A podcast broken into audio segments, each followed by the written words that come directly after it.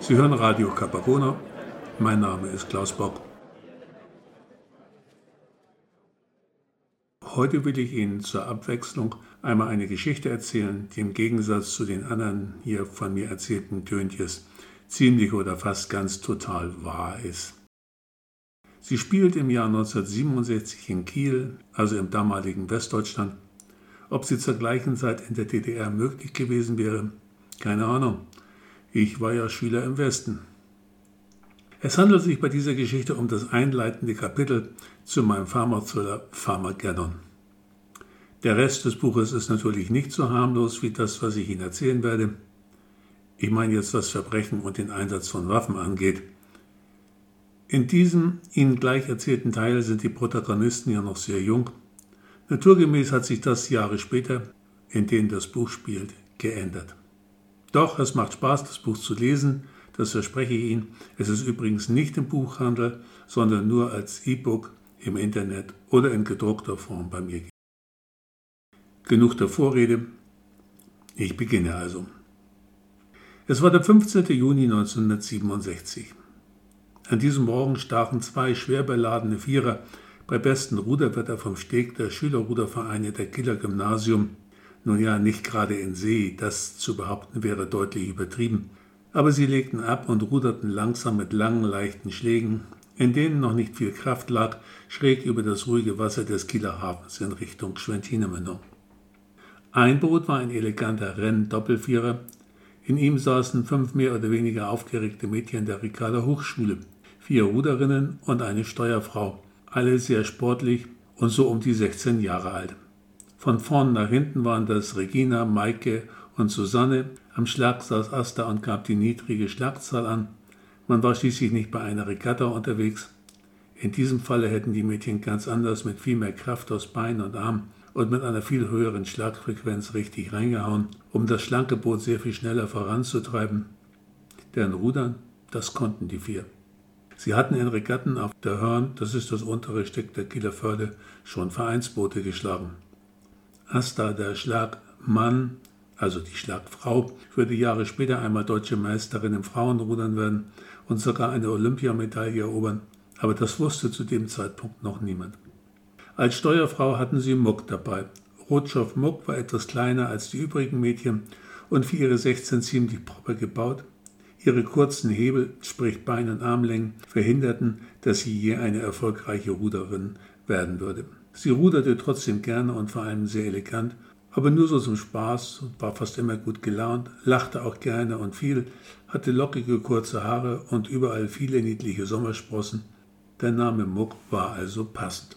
Das mit Mucks niedlichen Sommersprossen überall wusste Sören ziemlich genau. Er hatte sogar begonnen, ein fotografisches Verzeichnis der Sommersprossen anzulegen, aus rein wissenschaftlichen Gründen natürlich. Muck fand das irgendwie süß und ließ ihn machen. Und dass die große, schlanke Asta verdammt gute Muskeln hatte, wusste wiederum Torben ganz genau. Sören und Torben saßen in dem anderen Boot. Regina war der schlanke, blonde und eher kühle Typ, den die Jungs im anderen Boot, die von Mädchen oder Frauen noch nicht viel oder besser gar nichts verstanden, aber für einen schlafenden Vulkan hielten, der einmal ausgebrochen, nur von einem von ihnen zu löschen war. Sie waren sogar davon überzeugt, dass nur einer von ihnen diesen weiblichen Vulkan zum Ausbrechen bringen könnte, was natürlich der pure Unsinn war. Aber das wussten die Jungs noch nicht, denn wir schreiben das Jahr 1967 und damals war zwischen Jungs und Mädchen noch vieles ganz anders als heute. Es war irgendwie noch ein Mysterium und es war schön.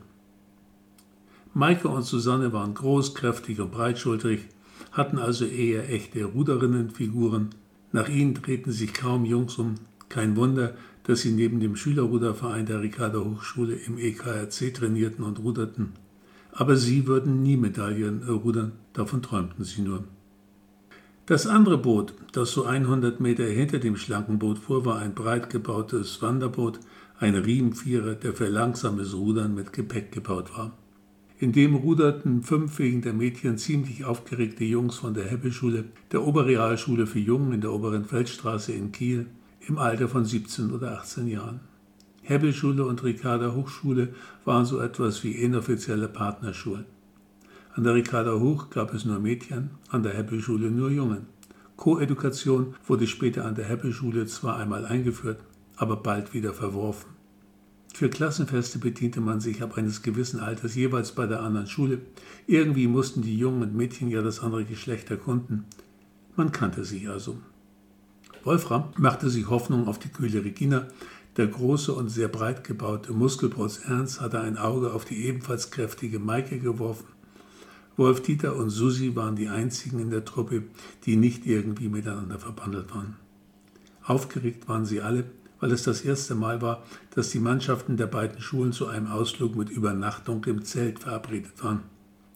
Denn 1967 war so etwas auch mit 16 oder 18 Jahren keineswegs selbstverständlich und in der Geschichte der Schulen bis dato einmalig. Natürlich wussten Eltern und Lehrer nur die Hälfte, nämlich die, dass es einen Bootsausflug geben würde. Von einem Begleitboot, noch dazu einem andersgeschlechtlich besetzten, war an keiner der Schulen die Rede gewesen. Wobei an beiden Schulen eine gewisse freche Schlitzohrigkeit, natürlich in Maßen, ohne weiteres gerne gesehen wurde. Es gehörte an beiden Schulen in diesen späten 60er Jahren zum pädagogischen Prinzip, dass die Schüler ausgesprochen selbstständig dachten und handelten, und das galt für Schüler und für Schülerinnen. Also hätten die verantwortlichen Sportlehrer, wären sie beim Ablegen anwesend gewesen, wahrscheinlich schmunzelnd zur Seite geschaut und so getan, als ob sie von dem zweiten Boot nichts sehen aber so früh am Morgen war kein Lehrer anwesend gewesen. Die älteren Schüler unter den Mitgliedern der Schülerrudervereine hatten Schlüssel für die Bootshäuser und konnten sich jederzeit Boote nehmen. Man musste sich das Fahrziel und die vorgegebene Rückkehrzeit nur in ein dickes Buch eintragen. Ein Ausflug oder ein Training auf der Kieler Förde, damals wegen des Kielkanals immerhin eine der meistbefahrenen Schifffahrtsstraßen der Welt, erforderte sowieso viel Verantwortungsbewusstsein bei den jungen Ruderern was war da schon ein gemischter Ausflug auf der ruhigen Schwentine? Nach einer halben Stunde waren beide Boote am Schwentinefall angekommen. Hier endete das Flüsschen Schwentine in einem kleinen Wasserfall von vielleicht zwei Metern Höhe, um hinab in den Kieler Hafen zu fallen. Eine Schlepp- und Tragestelle erlaubte kleinen Booten den Übergang vom Hafen auf das Flussniveau und umgekehrt. An dem kleinen Steg herrschte großes Hallo, denn erst jetzt wagten es die Paare Sören und Muck und Torben und Asta sich richtig zu begrüßen, also zu küssen. Wolfram versuchte es bei Regina, aber damals war das Wangenküsschen zur Begrüßung in Norddeutschland noch nicht angekommen. Regina drehte sich also scheu nur ein wenig und nicht zu sehr von Wolframs suchendem spitzenden Mund weg. Im Wegdrehen achtete sie allerdings sehr darauf, dass ihr kleiner Busen Wolfram am Arm berührte. Der war wie elektrisiert. Sie tat selbstverständlich so, als habe sie nichts bemerkt. Die Jungs waren natürlich Gentlemen. Sie halfen den Mädchen beim Entladen ihres Bootes. Vor allem die Zelte waren schwer und trugen das Boot hoch über ihren Köpfen unter lauter Gekicher und vielen frechen Bemerkungen und Wassergespritze der Mädchen den kurzen Weg hinauf, bis sie es ins Wasser der Schwentine setzen konnten. Anschließend schleppten die Jungen ihr sehr viel schwereres Boot, den ihnen jetzt viel länger und steiler erscheinenden Weg schnaufend und keuchend hoch, die Mädchen schauten schon nicht mehr zu. Die Burschen schafften es natürlich trotzdem, setzten ihr Boot in das Wasser der Schwentine, holten matt ihr Gepäck vom unteren Steg und dann brauchten sie eine Pause. Natürlich waren sie nach ein paar Minuten wieder fit wie ein Turnschuh. In dem Alter hatten Jungs Kraft ohne Ende. Beim Handballtraining bei Holstein Kiel standen Sören und Torben erst das durchaus anspruchsvolle Training der Junioren durch, nur um anschließend noch bei den Männern mitzumachen und denen beim 2000 Meter Lauf die Show zu stehlen. Die Mädchen saßen schon wieder in ihrem Boot, ließen sich vom Steg albern lachend abstoßen, rollten in ihren Rollsitzen vor, dann gab Muck das Kommando und Asta und die anderen machten rhythmisch die ersten Ruderschläge. Muck rief den Jungs noch winkend zu, ihr könnt uns hier einholen, spätestens an der Reisdorfer Mühle. Das war nämlich die nächste Tragestelle, einige Kilometer flussaufwärts. Wenn ihr es schafft, uns vor der Mühle einzuholen, gibt es eine Belohnung. Sie ließ offen welchen. Als die Jungen zehn Minuten später ebenfalls ablegten, stellten die sich nur noch vor, was das wohl sein könnte und kamen nur auf etwas, was die Mädchen aber keinesfalls gemeint hatten. Deshalb legten sie sich ordentlich ins Zeug. Jungen in dem Alter können sich sehr ins Zeug legen, wenn sie sich etwas, was wohl, einbilden. Natürlich holten sie die Mädchen ein und natürlich lachten die nur und versprachen dann wieder etwas für den Abend, was sie wieder nicht genauer definierten. Und die Jungs dachten wieder nur das eine, an was die Mädchen keinesfalls dachten, weil Mädchen in dem Alter zwar neugierig, aber ganz anders gestrickt waren als die Jungen. Gegen 17 Uhr und diverse Mückenstiche später lag die Mühle weit hinter ihnen und sie suchten die Ufer nach einem Platz ab, an dem sie die Zelte aufschlagen konnten, in denen die Burschen ihre so nicht versprochenen Belohnungen erwarteten. Am Nachmittag war es schwül geworden, der Himmel hatte sich langsam mit dicken Wolken bedeckt und in den letzten 15 Minuten ziemlich schnell total zugezogen. Dicke, immer dunklere Wolkenberge türmten sich steil auf, es sah nach einem ordentlichen Sommergewitter aus. Die Boote lagen jetzt ohne Fahrt dicht nebeneinander im hier relativ breiten Fluss, die Wasser der Schwentine flossen hier sehr langsam, weshalb auch die Boote kaum merklich trieben. Es wird langsam Zeit, glaube ich, sagte Muck in Richtung des jungen Bootes und deutete in den Himmel, da scheint ein Gewitter zu kommen. Und Blitze auf dem Wasser, das finde ich gar nicht gut. Laut Lehrplan hatten sie in Physik gerade Faraday und seinen Drachen abgehandelt. Da drüben, meinte Torben daraufhin, da drüben ist eine Wiese, da wo die Lücke im Schilf ist, ist eine gute Stelle, da sind so etwas wie ein paar Meter Strand, da können wir anlegen. Und da ist auch ein Haus, da können wir fragen, ob wir über Nacht zelten dürfen. Es waren wohl 20 Schläge, bis sie die von Torben erspähte Stelle erreicht hatten. Wolfram sprang aus dem Boot in das kaum mehr als knietiefe Wasser und zog beide Boote ans Ufer.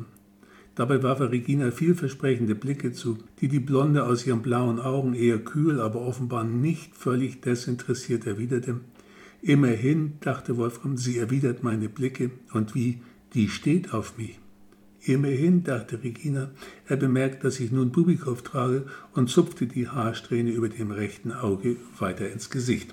Als alle aus den Booten ausgestiegen waren, schlug Sören vor, dass er und Mock zum Haus gehen würden, um die Erlaubnis einzuholen, auf der Wiese am Fluss zelten zu dürfen, während die anderen ja schon mal anfangen könnten, die Zelte aufzubauen. Der Blick nach oben zum Himmel zeigte, dass es inzwischen eilte. Die beiden marschierten Händchen halten flott los, um das vielleicht 200 Meter entfernte Haus auf der Anhöhe zu erreichen. Nach noch nicht einmal 50 Schritten fielen die ersten Tropfen, die sie veranlassten, einander loszulassen und zu rennen, und dann öffneten sich urplötzlich alle Schleusen des Himmels, das Wasser schien aus allen Richtungen zu kommen, nicht nur von oben. So ähnlich musste ein indischer Monsunregen sein, den sie auch gerade im Geographieunterricht erörtert hatten. Eine flott aussehende Bäuerin erwartete sie unter einem Scheunentor, das sie wegen des aufziehenden Gewitters gerade verschlossen hatte. Na, ihr beiden, ihr seid ja nass wie ersoffene Kätzchen. Wo kommt Sie denn her? fragte sie freundlich. Von unten, von der Schwentine, sagte Sören. Wir wollten fragen, ob wir unten am Fluss bei den Eichen zelten dürfen. Nur für eine Nacht. Wir sind mit dem Ruderboot auf der Schwentine unterwegs. Wir machen auch nichts kaputt. Und wo kommst du her? Aus Kiel. Ut Kiel? Und dann würd ihr zelten? Unten an der Schwentine? Bei den Eichen? Ja, sag mal, seid ihr denn noch zu retten? Kennt ihr denn nicht den Spruch bei Gewitter? Buchen sollst du suchen, Eichen sollst du weichen? Naja, typisch steht er. Keine Ahnung, nicht von der Natur, dass ich nicht lache. Da schwemmt euch der Regen ja weg wie nix und gefährlich ist es auch wegen der Blitze. Da unten schlägt er gerne ein. In die Eichen nämlich. Ehrlich, fragte Muck und schaute sich ängstlich nach ihren Freundinnen um. Wie viele seid ihr denn? fragte die Bäuerin Muck. Mädels und Oktobi? Ja, wir sind zehn, fünf Jungen und fünf Mädchen. Wie dem Wetter holt ihr euch ja der Dübel da unten. Das ist doch kein Wetter zum Zelten, nicht? Naja, was sollen wir sonst machen? fragte Sören. Wir sind ja nur einmal da, nicht? Das halten wir schon aus. Den Regen meine ich, der ist ja auch warm. Und der wird ja auch mal wieder aufhören, nicht? Na, ich weiß nicht, sagte die Bäuerin, die vielleicht so um die 40 war und sehr adrett und nett aussah, skeptisch. Sie erinnerte Sören ein wenig an Mucks Mutter, die ihm auch so gut gefiel. Wisst ihr was, Kinder, es holt man eure Plünnen. Ich habe zwei große Fremdenzimmer. Ein paar müssen eben auf Luftmatratzen schlafen. Ihr habt auch welche? Muck nickte ist immer noch besser, als da unten auf der Wiese mit Wasser von oben und von unten zu übernachten. Bei dem Mistwetter steigt die Schwentine ganz schnell, ganz schön an. Ist jedenfalls trocken hier und ihr holt euch nicht den Tod. Danke, sagten Sören und Muck wie aus einem Mund. Aber eins sage ich euch, kein Schweinkram, nicht? In eurem Alter, sie taxierte die jünger als sie war aussehende Muck, Ein bisschen schmusen von mir aus. Aber mehr ist nicht. Ist das klar? Ja, sagte Sören, völlig klar und dachte bei sich, scheiße, so ein Mist, denn er hatte ganz andere Pläne mit Muck gehabt. Endlich einmal alle Sommersprossen zählen zum Beispiel, wobei die Betonung auf alle lag. Und Torben sicher auch mit Asta, das wusste er von Torben. Die beiden waren sich völlig einig gewesen, dass die Mädchen das auch wollten. Sören lief durch den platternden Regen zurück zu den anderen. Zwischendurch rutschte er auf dem nassen Gras aus. Von oben bis unten dreckig erreichte er die anderen, die genauso pudelnass wie er unter der großen Eiche am Fluss auf ihn warteten. Am Himmel zuckten Blitze, alle schauten ängstlich drein. In den Booten stand das Wasser mehr als handhoch. Das Gepäck war durchnässt, die Zelte waren noch kein Stück aufgebaut. Wir können bei denen übernachten, rief Sören ins Unwetter. Scheint eine nette Bäuerin zu sein. Eine hübsche noch dazu. Gott sei Dank, antwortete Asta. Übrigens lass das lieber nicht deine Muck hören, von wegen hübsche Bäuerin. Torben packt die Sachen, wir gehen ins Hotel. Ja, sagte Sören und lud sich sein und Mucks Gepäck auf, aber kein Doppelzimmer für euch allein. Die Bäuerin hat gesagt, dass da nichts gefummelt werden darf oder so, oder nur ein bisschen, aber nicht mehr, und Männer und Frauen kriegen getrennte Zimmer. Wieso, wusste keiner zu sagen, aber irgendwie war die Stimmung nach dieser Ankündigung plötzlich viel entspannter. Die Zelte ließen sie unter den Eichen liegen. Bei dem Wetter würde niemand kommen, um sie zu stehlen, das war klar. Aber den Rum dürfen wir doch wohl trinken, fragte Wolfram, der eine Flasche Pott dabei hatte. Oder ist deine Bäuerin auch antialkoholisch? Aus medizinischen Gründen, ergänzte Asta, wegen der Kälte und dem Regen. Und dann geht es in die Haia. Alleine, sagt sie. Als sie pitschnass bis auf die Haut und verfroren mit ihrem durchnässten Gepäck oben ankam, sahen sie aus wie eine ganze Horde ins Wasser gefallener junger Katzen, die von einer mitleidigen Seele gerade vom Ertrinken gerettet worden waren. Lächelnd wurden sie von der Bäuerin empfangen. Na, denn erstmal in die heiße Wanne, rief sie, ihr seid ja pudelnass. Erst die Mädchen, dann die Jungs. Schön brav nacheinander. Handtücher habe ich euch hingelegt, immer zwei müssen sich eins teilen, ich hab nicht so viele. Und Hunger habt ihr sicherlich auch, oder? Da waren es die Jungen, die heftig nickten. Mit dem Ruderboot seid ihr gekommen? Von Kiel? Da müsst ihr ja ganz verhungert sein. Das stimmte, denn die von den Müttern geschmierten mitgebrachten Brote waren entweder längst vertilgt oder völlig nass und nicht mehr zu genießen. Nach dem heißen Bad versammelten sie sich nach und nach alle in der Küche und es gab erst eine heiße Milch für jeden, je nach Geschmack mit oder ohne Kakao. Von Rum war keine Rede. Anschließend eine große Schüssel Rühreier und dann Schinken und Käsebrote und Cola. Weil Bier gibt es nur für Erwachsene, sagte die Gastgeberin, die offenbar großen Spaß an der inzwischen wieder frohgemuten Sippe hatte. Es war richtig gemütlich in der bäuerlichen Küche. Aus einer Ecke dudelte Radio Luxemburg. Bei Pur Boy mit den Lords sangen alle, inklusive Gastgeberin, die erste Strophe laut mit. When I was born, you know, I couldn't speak, I'll go. My mother worked each day and she learned me to say, Mother and Father and Son. Naja, und dann kam von Wenke Mürre, beiß nicht gleich in jeden Apfel, er könnte sauer sein, denn auf rote Apfelbäckchen fällt man leicht herein. Bei den nächsten beiden Zeilen sangen die Mädchen besonders laut, küsst nicht jedes schöne Mädchen, denn das kann gefährlich sein. Dabei wollten sie sich gemeinsam weglachen. Hören Sie öfter Radio Luxemburg, wollte Ernst wissen, dem inzwischen auch aufgefallen war, wie adrett die Bäuerin aussah. Eigentlich gar nicht nach einer vom Lande, geschweige denn nach einer Bäuerin. Na klar, sagte die, für wie altmodisch hältst du mich denn? Warum sind Sie so nett zu uns? fragte Torben die Bäuerin sehr direkt, denn vom Bauern hatte noch keiner etwas zu sehen bekommen. Vielleicht hoffte Torben insgeheim darauf, dass die hübsche Bäuerin ihn für ein sehr spezielles Dankeschön mitnehmen würde. Er wäre jedenfalls bereit gewesen, seiner Mrs. Robinson alles zu geben, was die verlangen würde. Nur verlangte die nichts. Torben, zischte Asta, die die Frage etwas zu direkt fand. Ach was, winkte die Bäuerin lachend ab, das will ich dir sorgen, weil mein Sohn, er ist in eurem Alter, im Schüleraustausch in Amerika ist und er hat mir geschrieben, dass dort alle unglaublich nett zu ihm sind. Da geben Sie jetzt ein wenig zurück? fragte Muck. So in etwa, antwortete die Bäuerin, als die Tür aufging und der Bauer, er musste es sein, nass, dreckig und schimpfend hereinkam. Er war offenbar auch vom Unwetter überrascht worden. Was ist denn hier los? fragte er seine Frau gar nicht unfreundlich, als er die Küche voll intensiv kauender junge Leute sah. Die sind mit dem Ruderboot von Kiel gekommen und ich habe sie quasi wie nasse Katzen aus der Schwentine geangelt, lachte die. Ich konnte sie doch schlecht absaufen lassen, oder? Nee, wohl kaum, sagte der Bauer, aber es wird mindestens die ganze Nacht regnen, glaube ich. Auch wenn sich das Gewitter ausgedonnert haben. Wir haben doch nur zwei Zimmer. Ach, das geht wunderbar, sagte Asta. In dem einen Zimmer wir, sie deutete auf die Mädchen, und im anderen die, und sie zeigte auf die Jungen. Na, wenn das mal gut gehen tut, meinte der Bauer und blickte etwas finster.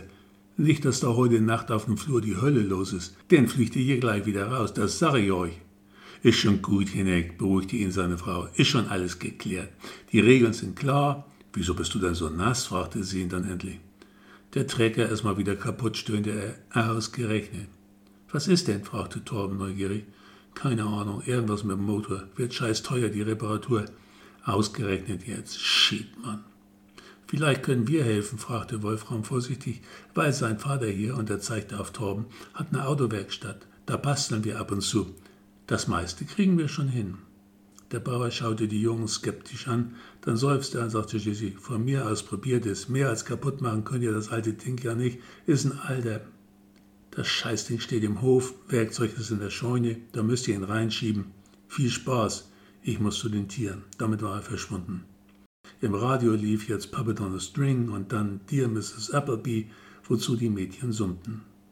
Alle mussten nun schieben, helfen und mit viel Hauruck hatten sie den Träger endlich in der Scheune. Nicht nur wegen des Regens hatten sie alle nur Badehosen und Badeanzüge an, die meisten Klamotten hatte die Bäuerin nämlich zum Trocknen auf die Leine in der Scheune gehängt. Weil die Jungen die halbe Nacht damit verbrachten, den Trecker wieder in Gang zu bringen, sahen sich die Mädchen abgemeldet. Wie gesagt, es waren andere Zeiten damals, als die Reize von durchaus hübschen Mädchen mit denen eines kaputten Treckers wetteifern mussten und unterlagen. Was nichts machte, fanden die, denn Regina hatte den schwarzen Eyeliner in ihrem Rucksack mitgeschmuggelt und übte unter dem scharfen Blick der übrigen, wie man Twiggy-Augen malte, die auf beiden Seiten gleich aussahen, und das war schwierig, das wussten alle. Irgendwann in der Nacht kamen die gelangweilten Mädchen in Jeans außer Muck, die im Flower Power Kleid steckte, aus ihrem Zimmer und halfen beim Trecker, bis sie genauso ölverschmiert waren wie die Jungs. Ab und zu wurde in einer versteckten Ecke der Scheune ein wenig geschmust, aber kein Zwinkraum. Sie hatten ein altes Radio in der Scheune gefunden. Torben hatte ein wenig daran herumgefummelt, an ein oder zwei Röhren gewackelt und jetzt lief es wieder. Sie hatten die Wahl zwischen den beiden einzigen Sendern, die für sie in Frage kamen, nämlich Radio Caroline und Radio Such. Die sendeten von umgebauten Fischdampfern, die außerhalb der Drei-Meilen-Zone vor der englischen Küste lagen, auf Mittelwelle Rock- und Beatmusik. Sie hatten sich für Radio Caroline entschieden. Da der Sender immer wieder wegfederte, mussten sie ihn ab und zu wieder einfangen, bis das magische Auge des alten Radios wieder glühte. Radio Caroline spielte die neuesten Rock- und Beat-Songs und irgendwann brüllten alle im Chor. My Bonnie is over the ocean, my Bonnie is over the sea, my Bonnie is over the ocean, oh bring back my Bonnie to me. Bring back, bring back, oh bring back my Bonnie to me. Bring back, bring back, oh bring back my Bonnie to me. Als Radio Caroline noch Under My Thumb Bus Stop, Last Train to Clarksville, My Generation, San Francisco und Yellow Submarine spielte, tanzten sie ausdauernd zu den schnellen Stücken und schmusten genauso ausdauernd zu den langsamen. Asta und Muck mit ihren Jungs etwas mehr, je langsamer, je lieber, Regina zunehmend intensiv mit Wolfram. So gegen Mitternacht hatten die Hormone die technische Neugierde überstimmt. Irgendwann verschwanden Wolfram und Regina länger in einer dunklen Ecke der Scheune, als sie wieder zu den anderen kam, hatte Wolfram rote Backen und grinste wie ein Honigkuchenpferd über alle vier Backen. Gegen ein Uhr morgens, es lief gerade der aktuelle Hit des Stones, Let's Spend the Night Together, und die Jungs blickten ihre Mädchen auffordernd, aber erfolglos an, erschien Hinek im gestreiften Pyjama in der Scheune. Er blickte erstaunt auf das Radio. Ihr habt ja das alte Ding wieder zum Laufen gekriegt. Da steht er schon jahrelang hier stumm rum. War ein Klacks, antwortete Torben, der Naturwissenschaftler und Techniker unter ihnen Lassie. Na prima, sagte Hinek und drehte gleichzeitig dem Radio mit der Bemerkung, Schluss jetzt mit dem Lärm, die Tiere müssen schlafen, den Saft ab und scheuchte sie aus der Scheune und in die Betten. Und nix damit together, rief er ihnen noch lachend nach, bevor er das Licht ausschaltete. Was denn los? fragte Ernst, dem das immer noch dümmliche Gegrinse von Wolfgang langsam auf den Wecker ging, ihn endlich. Hast du sie etwa? Wolfram hatte es mit seinem Grinsen auf genau diese Frage angelegt. Die Wangenmuskeln taten ihm schon weh. Na, aber hallo, lächelte Wolfram jetzt weltmännisch, aber sowas von. Du hast sie, ich meine, hast du etwa mit ihr geschlafen? fragte Wolf Dieter. Na, da kannst du aber einen drauf lassen, gab Wolfram an. Und wollte Ernst wissen, wie war sie? Ich sag dir, die Frau ist sowas von rattenscharf, das glaubt ihr ja nicht. Das heißeste seit Erfindung des Ferrari. So heiß? Aua, antwortete Wolfram und tat so, als ob er sich die Finger am Auspuff eines Ferraris verbrannte. Ich sag dir, noch heißer, viel heißer. Habt ihr auch Französisch? Äh, ich meine, Wolfram war sich nicht ganz im Klaren, was Französisch in diesem Zusammenhang bedeutete. Na klar, was glaubst du denn? Das gehört doch wohl dazu, oder? Dreimal habe ich sie besorgt. Die ist sowas von abgegangen. Habt ihr ihre Schreie nicht gehört? Nein, das hatte niemand. Wohl wegen eurer lauten Musik, vermutete Wolfram. Regina erzählte die Geschichte im Mädchenzimmer etwas anders. Du hast doch nicht etwa mit dem geschlafen, wollte die neugierige Muck wissen. Na ja, also fast. Ich hätte es ja gern mal probiert. Zu Hause ist ja immer meine große Schwester da. Die ist sowas von blöd, die passt besser auf mich auf als die Alten. Das war die Chance, gab Regina zu. Und wie war es, wollte Asta wissen? Ist er so groß und richtig dick? Da, äh, du weißt schon, ich meine, Muskeln hat der Typ ja schon. Der hat da doch keine Muskeln. Sag mal, hast du ein Bio nicht aufgepasst? Und der ist auch nicht dick. Ich meine, der Typ verteidigte Regina ihre Eroberung und dann lachte sie. Naja, schon ein bisschen geschwollen. Vielleicht. Wie groß ist das Ding denn nun? Mehr als ein ganz dicker Regenwurm, wollte die auch neugierige und völlig unerfahrene Maike wissen? Oh, ganz normal. Glaube ich, gab Regina zu, schon mehr als ein Regenwurm, selbst mehr als ein ganz fetter, dicker. Aber so genau weiß ich das jetzt auch nicht. Maike schüttelte sich vor Ekel, Regenwürmer mochte sie nun gar nicht. Hast du ihn äh, richtig geküsst? Ich glaube, das macht man so. Überall, oder? fragte die albern kichernde Susi. Ach wo, bin gar nicht dazu gekommen. Nee, hätte ich auch nicht gewollt, glaube ich. Und wieso hast du denn nicht mit ihm geschlafen? fragte jetzt wieder Muck. Naja, der ist ja, ich weiß auch nicht. Da hatte er jedenfalls noch die Hose an und dann ging nichts mehr. Irgendwie. Allen war klar. Dann ging nichts mehr. Aber ihr haltet den Mund, ja? Versprochen? Sie schworen heilige Eide, dass sie nichts und niemanden etwas von Reginas beinahe Abenteuer erzählen würden. Trotz aller Bemühungen der Scheune wollte der Trecker auch am nächsten Mittag noch nicht anspringen, weshalb Torben seinen Vater anrief. Der schimpfte zwar erst nicht viel und kam dann die 25 Kilometer von Kiel herübergefahren und erledigte die Reparatur im Nullkomma-Nix. Dass da auch Mädchen herumlungerten, kommentierte er nicht und Torben war ihm sehr dankbar dafür, dass er nichts sagte. Sein Vater wollte der Bäuerin die Unterkunft der Bande bezahlen, aber Hennig, der Bauer, lehnte ab. Nix da, sagte er stattdessen. Was kriegst du für die Reparatur? Nix da, lachte Torbens alter Herr. Danke, dass ihr die Kinder aufgenommen und vor dem Ertrinken gerettet habt. Ach, da nicht für. Die sind nett, wirklich. Und aufgepasst haben wir auch für die Bessenbinde, dass da nichts passiert. Außer viel von dieser lauten Musik und so ein bisschen Schmusekram, da war sonst nichts. Am nächsten Tag ruderten zwei gut gelaunte und gemischte Mannschaften wieder in Richtung Kiel. Die Mannschaften waren jetzt durcheinander gewürfelt. Klar, sie mussten sich etwas umstellen von Riemen auf Doppelvierer und andersherum. Aber nachdem sie ein paar Krebse gefangen und deshalb schmerzhaft die Riemenenden der hinter ihnen auf den Rollsitzen Rudernden in den Rücken bekommen hatten, ging es ganz gut. Das Boot mit Asta auf dem Schlag und Muck und Torben und Sören an den Riemen brauchte viel länger als das andere, weil eine bunt blühende Wiese mit einigen Büschen zwischenzeitlich einlud. Da die Sonne schien und es nach dem Gewitter endlich wieder richtig warm war, hatten sie alle nicht viel an, die Decken waren schnell hinter den Büschen ausgebreitet, eine leichte Restfeuchte des Grases störte nicht wirklich.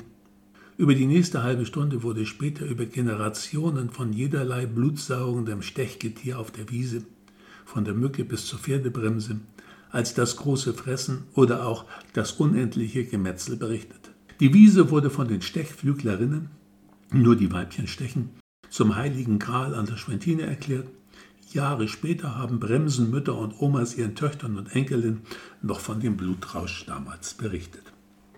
Dabei lief es eigentlich ganz gut bei unseren Paaren, bis Muxi urplötzlich mit einem Schrei aus Sörens neugierigen Fingern, die sich auf der Suche nach der allerletzten unerkannten Sommersprosse befanden, befreite, zum Fluss rannte und wild um sich schlagen hineinsprang. Sören schaute es genauso dämlich wie Asta und Torben, dann bemerkten auch sie die unglaublichen Schwellungen, die die Blutmahlzeiten der unersättlichen Viecher an ihren Körpern hinterlassen hatten, und hüpften ebenfalls keuchend ins kühlende Nass der Schwentine. Panikartige Flucht war ein viel zu schwaches Wort für das, was sie veranstalteten. Weg, nur weg hier, hieß es. Weg, nur weg. Dabei waren sie doch alle vier zum letzten bereit gewesen, doch wieder waren die Umstände dagegen. Jetzt wollten alle, verschwollen wie sie waren, nur noch eins, heim. Wohl vorher nicht und danach nie wieder ist auf der Schwentine so schnell gerudert worden. Als Torben wieder zu Hause war, sagte niemand ein Wort über den gemischten Ausflug, nicht einmal sein kleiner Bruder, der sonst nie den Mund halten konnte. Wahrscheinlich war es das reine Mitleid mit dem total zerstochenen Torben. Nur einmal, als sie alleine waren, nahm ihn sein Vater zur Seite und fragte, sag mal Torben, ihr seid schon vorsichtig, oder? Nicht, dass du mir mit dem Kind ankommst. Dafür seid ihr noch viel zu jung, beide, du und die Muck. Torben winkte ab. Ach was, sagte er, da ging sowieso nichts schon wegen der Bremsen. Und nach einer Weile sagte er enttäuscht, obwohl, weißt du, die anderen aus meiner Klasse sagen alle, sie hätten schon mal mit dem Mädchen geschlafen. Und du nicht? Torben schüttelte traurig den Kopf. Nö, sagte er, das ist irgendwie blöd. Der Vater lächelte seinen Sohn und machte etwas, was er sonst sehr selten tat.